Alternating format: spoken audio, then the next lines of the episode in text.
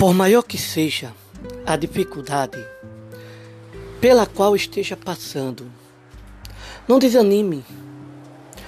Confie mantendo a fé e a esperança. Não se esqueça de que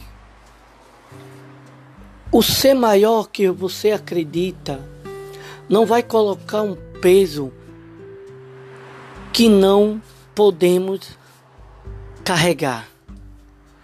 Ele dá a lição e as provas conforme o nível de entendimento.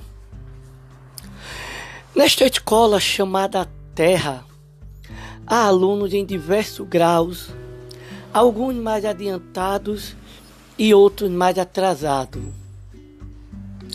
Mas o importante é que todos estejam aprendendo de um jeito ou de outro.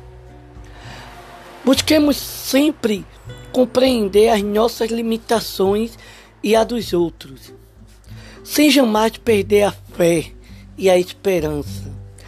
A fé e a esperança são as vitaminas essenciais para mantermos a nossa saúde física, emocional e espiritual. Lembremos-nos que há um ser maior que está no leme deste barco da vida, nos guiando e nós amparando todos, todos os instantes de nossa vida.